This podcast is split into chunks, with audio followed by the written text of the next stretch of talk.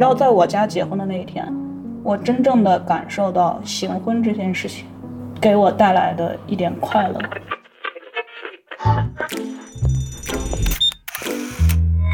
我是 Alex，Alex，Alex，这里是九月十个鸟。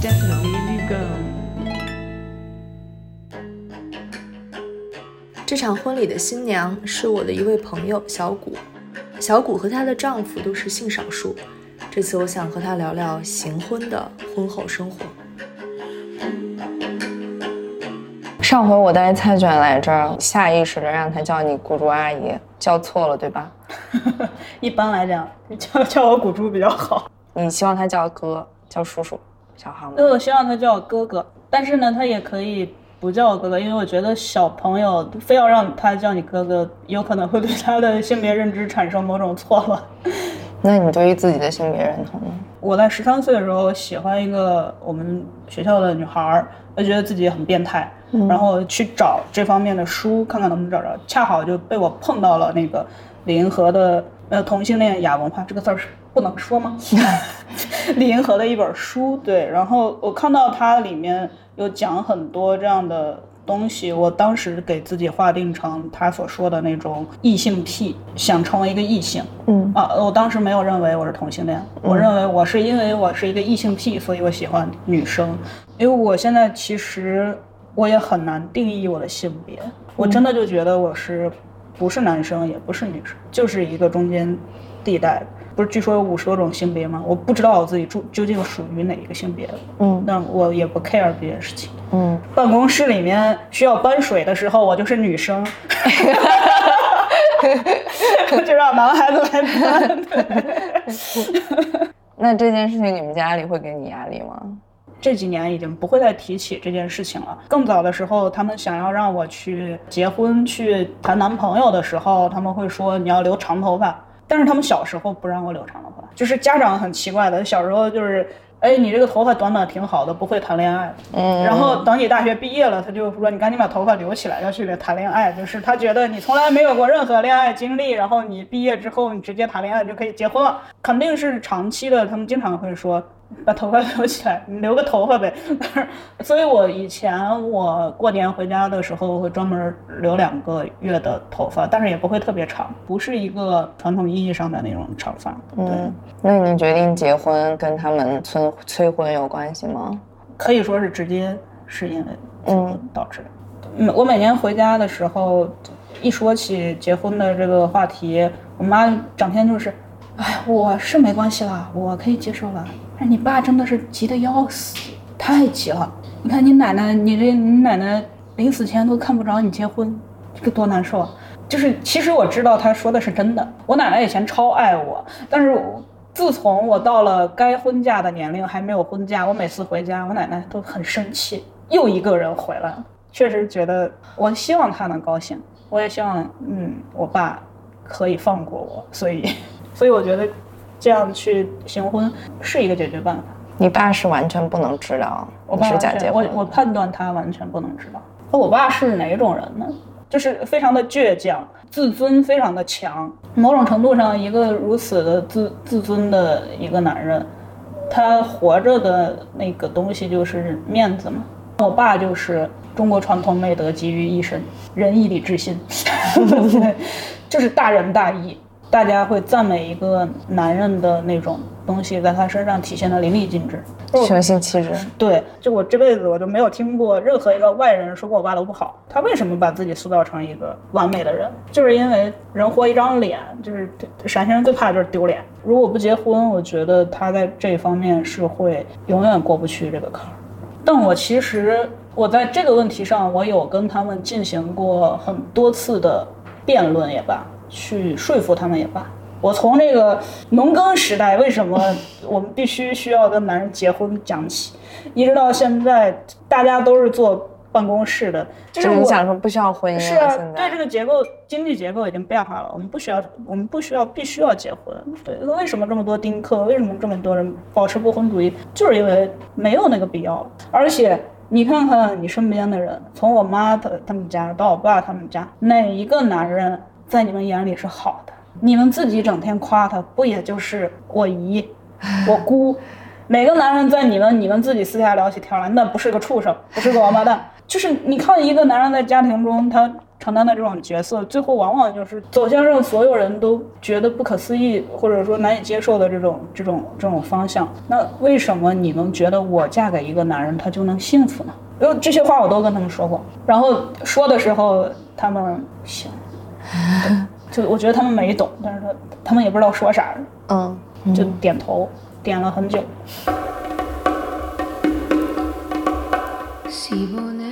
二零一九年的十十月份的时候，表妹刚结婚，然后我大姨就过来北京看望她，我妈就跟着我大姨一块儿过来。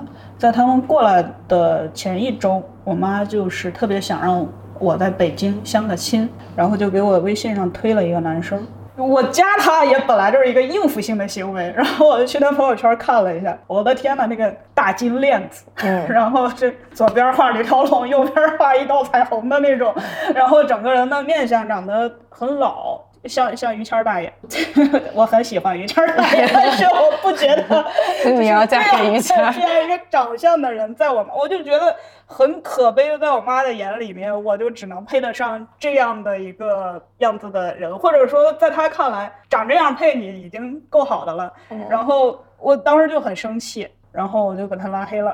嗯然后我妈就来了北京，她来的时候刚好。我这个朋友给我打电话，他可能此前大概有五六年甚至七八年的时间里面，一直反复的跟我说过这件这件事情，呃，就是想要跟我行婚的这件事情，但是我一直在拒绝他。呃，我为什么拒绝他？一开始他说我们俩行婚吧，然后呢，你看你的基因也很好，你这么有才华，我的基因也很好，我这么帅，我们两个结结合，一定能够生出一个非常基因良好的这个小朋友。我说谁要跟你生孩子？我说你想多了吧？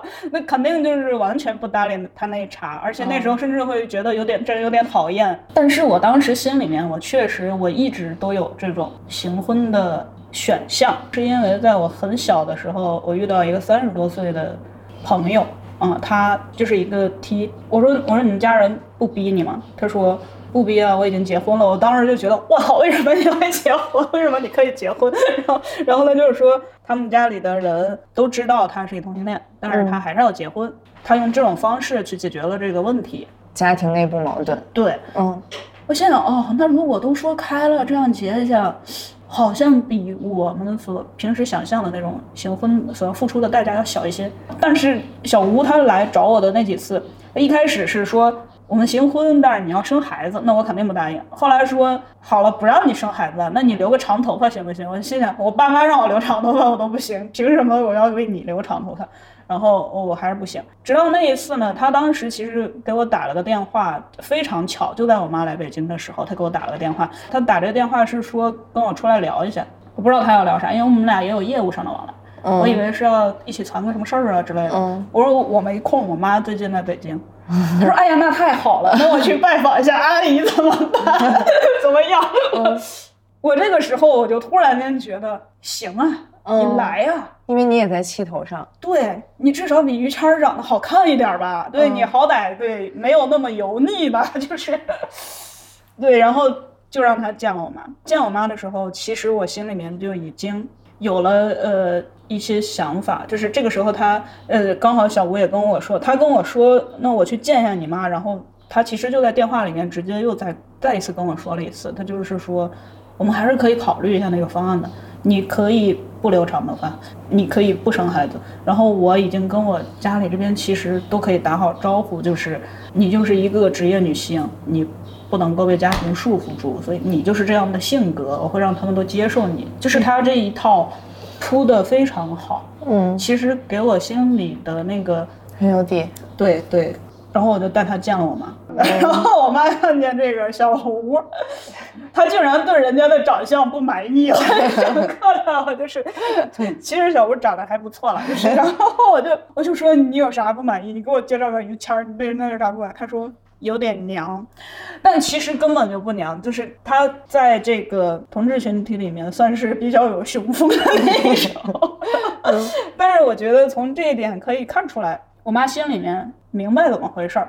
因为我是直接跟我妈说了，我就是要假结婚的。我我非常在气头上的时候，我就跟她说了，我跟你说过很多次我不会结婚，你还要给我介绍对象，还然后在你心里面我就只能嫁给于谦，呃不是对不起于谦老师，就还你我就只能嫁给这样的一个呃非常老相的一个一个男人。我你非要让我结婚，我可以结，我结给你看，但是这个婚是假的。嗯嗯，我从一开始就跟他说清楚了这个情况，我说清楚之后才让才让小吴来见他的。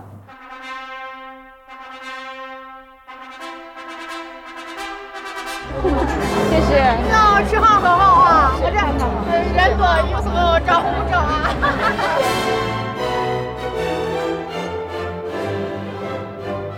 其实行婚对于我来说也不是一件特别简单的事儿。我从决定要行婚的那一天开始，我就在想，我说我结婚要穿啥？我头发要怎么弄？我要不要穿婚纱？我肯定不能穿婚纱。那我怎么去打扮我自己，让我自己看起来既正常又像个新娘？最后我就穿了一身白色的西装，戴了一个头纱。这个中间其实做了很长时间的心理建设吧。我当时试那些结婚的衣服的时候，我心里都非常的抗拒，我特别的抗拒。我我至今我回去翻那些照片，我都会觉得不是，对，不舒适。对，然后其实我有穿裙子去拍了几张这个婚纱照照。对，嗯当时穿着的唯一的感觉就是赶紧赶紧赶紧拍完，赶紧让我脱了，赶紧拍完，就是这种的。真正结婚的时候就穿了，我实在是不能，我完全无法想象我穿着裙子在那么多人的面前经历那样的一个场合。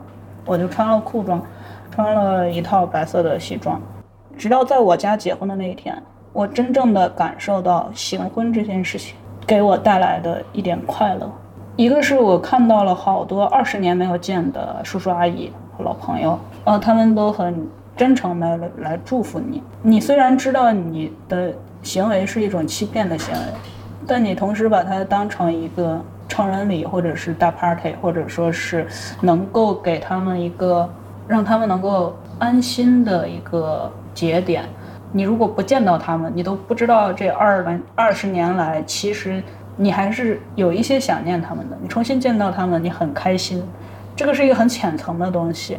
但是我当时上台去，因为新娘新郎都要讲话的嘛，我就说，我之所以今天敢穿着这样一身衣服站在这里结婚，就是因为我知道你们都知道我是什么样的，你们都爱我，你们知道我是一个什么性格的人，所以我的婚礼也是以我自己的性格的方式来进行。我觉得你们可以理解我。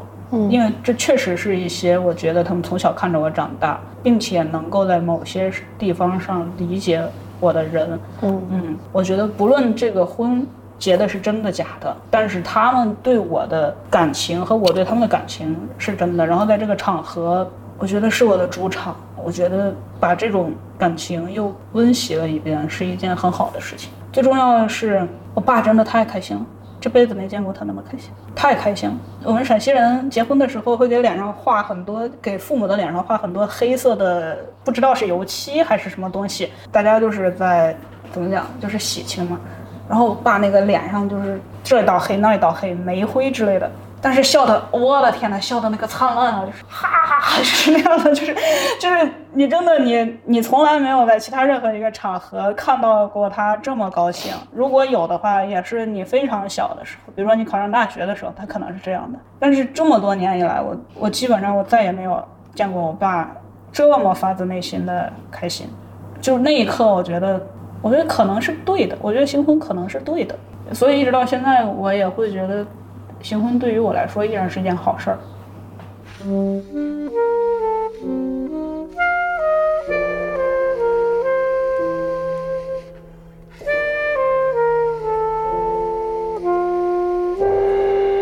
我觉得我我能很强烈的感受到行婚这件事情是你为你爸做的一件事儿，嗯。然后他确实他很快乐，嗯。嗯，行婚这件事情有没有坏处呢？有，我后来不是在我们家结完婚之后，去到了小吴他们家结婚，然后他父母就是非常好的那种山民，怎么讲？就是你以一种这样的形象出现在他们面前，他们不介意，他们不介意他们儿子找了一个哎很男孩子气的一个媳妇儿。嗯。你想想，在那样的一个山里，大家的思想能有多解放呢，但是他们能够接受这一切，而且他们对你非常好，他们觉得你就是在外面的一个呃有知识有文化的一个女性，你们城里人是这样的，我们可以接受，我们可以接受我们儿子喜欢这样的类型，而且他能发现你身上很好的地方。就是他不会像以一个要求一个媳妇儿的这种套子去套你，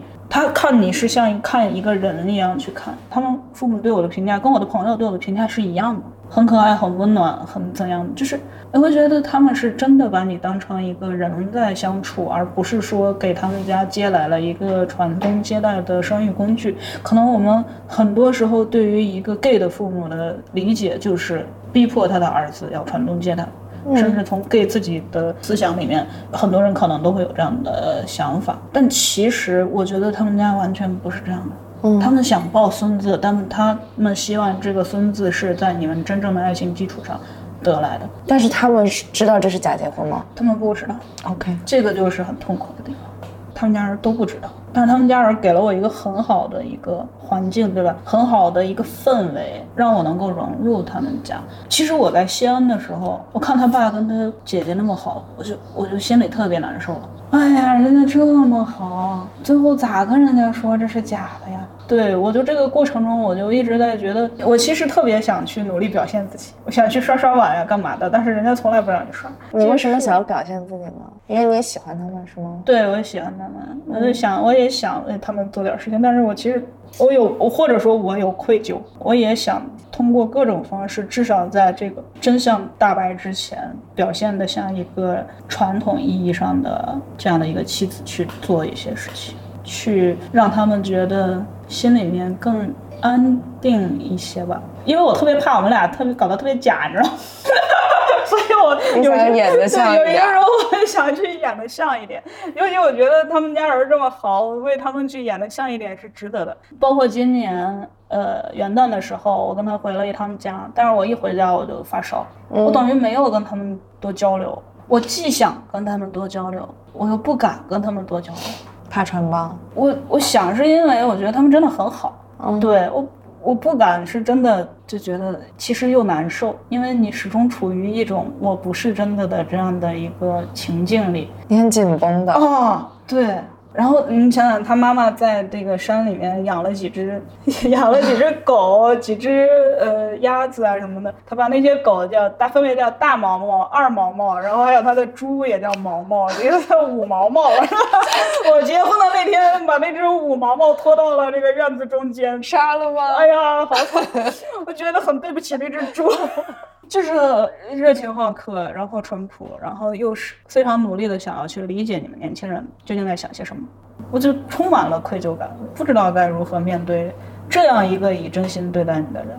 所以行婚之后，你始终还是还是要面对下一步的问题吧。你原你们原本计划的下一步是什么呢？就是我们从一早就计划好要跟小吴的父母去坦白从宽，你觉得他们不会，他们会觉得你欺骗了他们的真情实意吗？我觉得，当真相大白的时候，对于他们来讲，最具有冲击力的事情，不是我们俩结了个假婚，而是他儿子是一个同性恋。他的核心不在于我们两个做了一些什么欺骗性的行为，他们的核心在于我养这个儿子养了三十多年，他竟然是一个同性恋。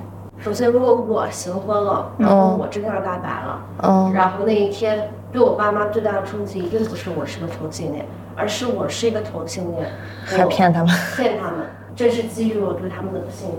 但这个其实真的是一种想象了，因为我因为我我跟我跟大浩亲眼的跟我姐姐聊的时候，姐姐就说早就猜到了，他们不会怪你为什么没有跟他们讲，他们非常知道你为什么不能跟他们讲。我觉得好像你需要权衡的是，到真相大白的那一天，到底是他们觉得受欺骗伤害的更大，还是他们觉得自己的孩子是同性恋伤害更大？I have loved you for the last time. 在我决决定行婚之前，我有时候经常会在晚上哭，一个人哭，就是真的很难受。我一想到，我一想到说是我这辈子不结婚了，我要让我父母失望了，我妈我妈真的很着急，我爸真的很着急。那个时候有也有一种愧疚感，有一种更大的愧疚感。那种愧疚感就是他们真的把所有一切最好的他们能给的东西都给了你，然后你在他们眼里一直是那么优秀的一个孩子，就不论你是不是真的优秀，但在他们眼里都始终是那么优秀。就是呃，昨天跟朋友聊天的时候还提到一个东西叫绝对的爱，我觉得就是我父母对我来讲。他真的已经是绝对的爱，就是你想干什么都可以干。但是我处于一个这么完美的一个家庭里面，我就是没有办法去满足他们对于婚姻的这样的一个需求。所以，我真的我在行婚之前，我基本上每年都会有那么一两天，就自己躺在床上哭的。哭的透不过气。其实我我最我最完全无法想象的就是，如果有一天我跟我妈说了我是一个同性恋，我跟我爸说了我是一个同性恋，他们那个反应会是什么样的？他们会觉得是不是我对你不好啊？是不是我们教育你的方式出了问题啊？是不是对他们觉得是自己的错？他们会觉得是自己错。就是如果你过得不好，如果你如果你是一个看上去跟别人不太一样的人，那一定是他们自己做错了哪些事情。那你觉得，如果通过解释能让他们消解这种是他们自己的错的感觉吗？就是说你是同性恋，然后你很好，嗯嗯，但不是他们的错，你你你你可以幸福，因为他们。你有是想跟他们出轨那一天？我特别想，其实我特别想，我有时候我特别想，就我其实很羡慕我很多的朋友，他们每天能够跟妈妈通电话通一个小时。我那个时候如果说跟我妈打电话时间长一点，话题必然要引到，哎呀，赶紧结个婚啊，干嘛的？就是我发现人家聊可以聊自己感情嘛。我也特别想，因为我觉得我妈真的很好，我特别想跟她说，哎呀，我最近喜欢一个女孩，什么样的，包括我有女朋友，她有多好多好多好，这些我都特别想跟她说。前段时间那个东航失事了，然后，我就心想，我他妈要是在飞机上出了事儿，我我一定会很遗憾，说是我没有跟我妈妈说过，我现在喜欢的那个女孩她有多好。他太好了，我我身边所有的人都知道我喜欢他，但是你不知道，你没有办法体会到我的那种快乐和我的那种失望等等的这些情感。你跟你的母亲的这种情感连接已经少了很大的一部分了，就是因为你们中间藏着一个巨大的秘密，它导致了当这个房子里面有一头看不见的大象的时候，你们做一切事情都是不对的，做一切东西都是扭曲变形的。我感觉你好像非常确定他会接受不了你是同性恋这件事情，好像你刚才期待的那种和妈妈之间的那种交流，好像好像一旦出柜之后就可以实现了，但是你你好像觉得出柜这件事情行不通，是吗？对，因为我我既渴望那样的杀死了大象之后的交流，我也无法接受我去坦白这一切的时候，他内心经受的那种冲击。因为我我我记得我那个朋友跟我说，他跟他父母出柜之后，他父母疯了，不是医学意义上的疯了，是情绪上的疯了，就一两年没有联系。恢复联系之后，也是就是那种有一个巨大裂痕的感情，它不是可以弥合上的那种感情。你不想要对我和你妈妈的关系变成对，那我宁愿我现在其实我虽然有看不见大象，但是我中间没有那个鸿沟。对，我不希望他在他眼里我是一个不顾及他们感受的人，我是一个自私的人。呃甚至在我妈看来，我现在的行为也很自私，就是行婚去欺骗我爸，为了自己能够更好的呃更自由的生活来了这一出。我说那如果我不结婚是自私吗？她说那更自私。那如果我出柜了，我是不是更更自私？就是我可以是一个自私的人，但是如果我是一个自私的人，对他们造成摧毁力比对我造成摧毁力更大，你能想象吗？就是当你哪一天觉得我的孩子竟然是个畜生的时候，你就因为我自己是有自我认知的，我知道我可能是自私，但我知道我自私从何而来，但是他们不会理解，他们会觉得我养我养的孩子怎么会是这样？是不是我们教育错了？就是他们会有巨大的自责和他们可能真的对会像过电影一样过你这三十年，他对们都做了什么导致你成对，这个既是对他们自己的摧毁，也会转化成愤怒，转化成愤怒，转化成愤怒之后，呃，愤怒的破坏力也也很强。就是我觉得这两点叠加之后，我会觉得可能目前的状态相对来讲是双方都暂时能够接受的，就是大家处于一种你猜我猜，谁也不说破的状态里面，相对来讲是安全的。嗯。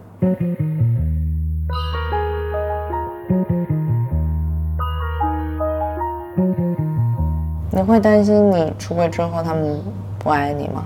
我会担心我爸爸不爱我，对我还是挺担心的。我怕他视我为耻辱，我觉得这个事情很有可能发生。就是如果我爸爸觉得我是他的耻辱了之后，我觉得我妈在家里也很难，很难像现在这样一样，哎像现在这么快乐的相处吧，跟他。那你想到这些的时候，你会有愤怒的感觉吗？我不会，我我对我父亲是有愤怒的，我对我父亲的愤怒，我想从我姐姐说。我去那个小吴家结婚的时候，大浩想要拍一套关于我这个新婚的东西，然后就采访了我的姐姐。我姐姐两个小时的采访内容里面，她就哭得停不下来。大浩问她说：“你对这场婚礼怎么看？”然后我姐姐就说：“这场婚礼让她觉得特别的难过，她觉得她这一辈子都没有好好的做过自己，没有真正的做过一天的自己。因为我姐姐的母亲很早就去世了，在她去世之后，我爸爸就跟我妈妈结婚了。其实她在童年的生活里面没有母爱，这是一定的，但我也很怀疑她得到了多少父爱。我姐姐小时候老被打，因为她成绩可能没有那么好，然后又喜欢在外面玩儿。那其实就是一个小孩儿在成长期的过程中失去了亲人必然的一个反应。但是这种不敢说自己的，不敢说出自己的需求，不敢表达自己真实的心情，不敢去做自己的这种情况，一直延续到了他日后漫长的人生。所以在我结婚的那天，他就说他小时候一直很羡慕我，他真的很羡慕我，因为我我成绩又好，想要啥就有啥。哦我说要去外面读书，我就去了外面读书。我说我想要留短头发，我就一直留短头发。没有人真正的去干涉我，但是他就是他觉得你可以做自己。对他觉得我完全可以做的，但是没有想到，就是连我也要面对这样的一天，要用这样的一种方式来给大家一个回答。我当时听他说这些的时候，我就把我那个耳机取下来了，我就觉得我控制不住我自己了，因为我此前我真的从来没有站在他的角度上想过，从来没有想过他的一生是这样过来的。我当时就觉得这一切都是我父亲造成的。这这样说可能很不公平。当一个人失去了母爱之后，他唯一剩下的就是父爱了。但是你的父爱给了多少呢？你如果有足够的父爱，你如果是一个细心的人，你如果能够体会到一个小朋友的一个小孩子的心情，就是你可以，你可以让事情不变成这个样子的。他不需要在以后去承担这么多的这种压力。就是我姐姐，我我是这最近几年我才知道，这种不能做自己的这种重压，对于她的这一生来说是多么的痛苦，非常的痛苦。我姐姐当时就说，她一直觉得她跟我中间隔着一层，他不知道隔着的这一层是什么，他觉得可能就是因为我们不是一个母亲生的。然后我就是那个时候出柜的，我说你隔着的那一层不是别的任何的东西，只是因为我是一个同性恋，我没有办法跟你去坦诚的说这些。你可能会觉得你的性取向只是你人生的一个侧面，但是但是它其实影响了你很多其他的情感和沟通和交流。他说：“那你为什么不跟我说呢？我是可以接受这这些的。”我说原因非常简单，因为我上初中的时候跟我的女朋友写情书，然后她的情书我放在了抽屉里，你看到了，然后你说你以后再也不要跟这个人来往。我后来就一直很怕跟他说这件事情，直到那一次结婚的时候说这件事情，然后等于说我才向他出柜了。就如果不是把我推到了那样的一个时刻，我也不会说出这些话。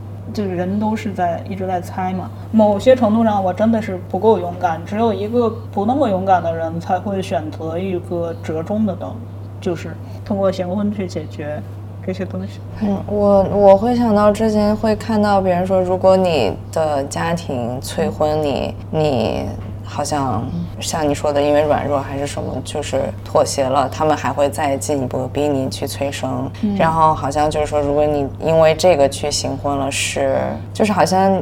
嗯，你作为一个孩子，你自己应该有一种独立性，还是有一种定力，就是好像认定了家长、父母不能摆摆布我的婚姻和我对于人生的决定，所以这种事情是一个孩子就好像不能妥协的。嗯嗯，但是听了你的故事之后，会觉得外界认为这件事情是好像那么容易，但是、但是其实这里面特别的复杂。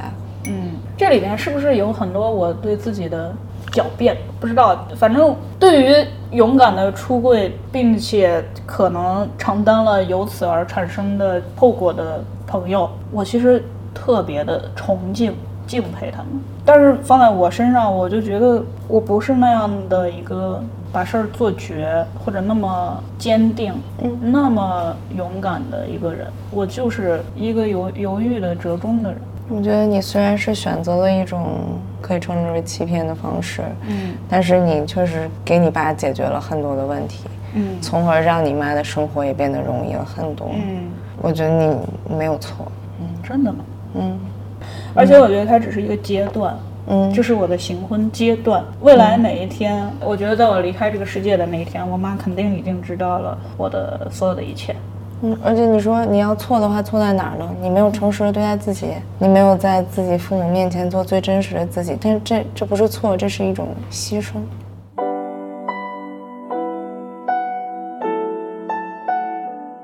就是我们可能一直一直以来，因为我关关注性少数群体主播的话语就是，呃，做我自己，勇敢。嗯骄傲。但是这个故事会给给我们的感觉是接受、折中。对，但是我觉得骄傲不是同志群体的义务，是它是应该是一个结果，是让同志可以骄傲，或者说作为一个同志我就必须得骄傲的做，要不然我就不是真同志，不是一个好同志。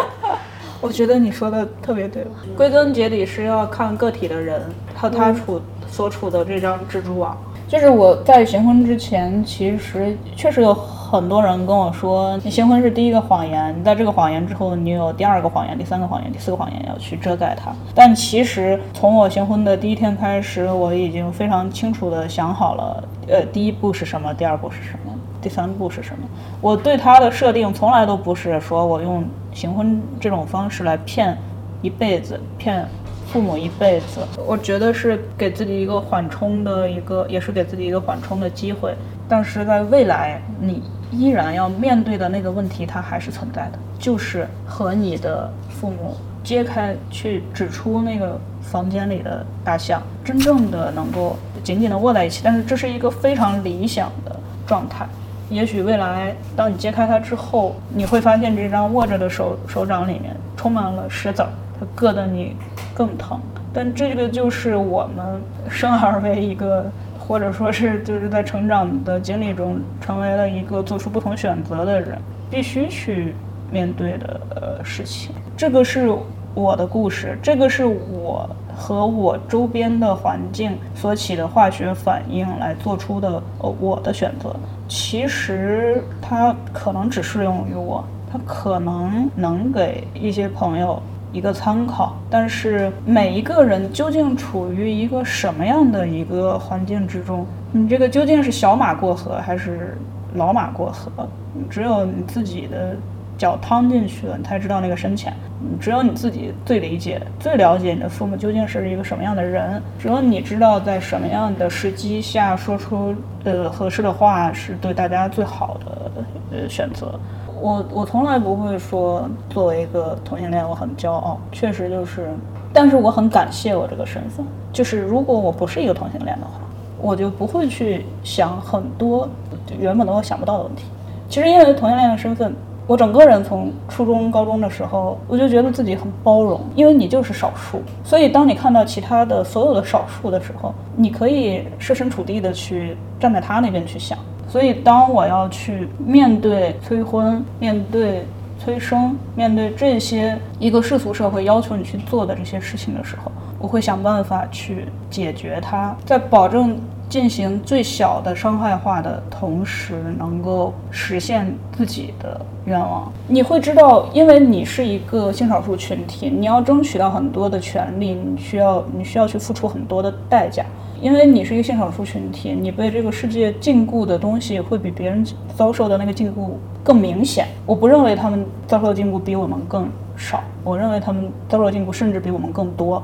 这恰恰是性少数身份带给我们的好处，就是就是我必须去争取我要的生活，我必须去争取自由，我必须去争取我的人生。如果我是性取向非常正常的人，我可能没有这么强大的动力。我从小我知道我自己是一个同性恋的那一天开始，我就知道我必须离开西安，不能够生活在父母的眼前，我就必须要去给自己找到一份适合自己的工作，必须去自己养活自己，必须具备能够和家庭相抗衡的经济能力，必须去让自己。即便不结婚、没有孩子的情况下，能够很好的走过这一生。所以，在这个过程中，我真的是可以说是看到了更精彩的世界，看到了更好的一些人。从这个角度来讲，我特别感谢自己性少数群体的身份。所以从这一点上说，还是挺骄傲的。对对对，从这一点上来说，确实是挺骄傲，就是比一些稀里糊涂过完一生的人还是强一些。对。那目的性从一开始就确立了，而很多人一开始是没有目的性的。嗯，在和小谷的聊天过程中，我看到了小谷的矛盾。他试图，也似乎必须给自己的行婚找到自洽，但他总会在某一刻失去底气，开始思考自己做错了什么。我甚至会在聊天的过程当中对他脱口而出说：“你其实没有错。”我觉得，因为他真的不想让。自己和家庭的关系出现一丁点裂痕，但说完之后，我也觉得自己很没有立场，因为从道德和良心上，你始终知道行婚一定不是一个最好的选择，它是一个无奈的选择，但我也给不出更好的建议了。我理解和尊重他对于家庭关系的重视，我也相信和祝福有一天小谷一定可以体会到和母亲的亲密无间。距离这期视频的采访和录制已经过去了一年的时间，我们在今年骄傲月的末尾又重新制作了播客版本，是希望大家可以更完整的去倾听小谷的故事，也想让大家知道小谷故事新的走向。在这一年里面，小谷的丈夫就是小吴，小吴的母亲来到了北京生活，小谷频繁的去探望他们，那些原本不真实的情感，在日常的交往中开始有了更紧密的联系。小谷的父母也来北京探望。知道他和小吴并没有住在一起，也没有过多的过问。小谷和小吴像好朋友一样在父亲面前相处。小谷告诉父亲，他不会生孩子。小谷说，如果父亲从这些观察当中自己明白了些什么，也是好事。虽然小谷还没有向父亲正式的出柜，但他已经让父亲看到了他生活的真实样子。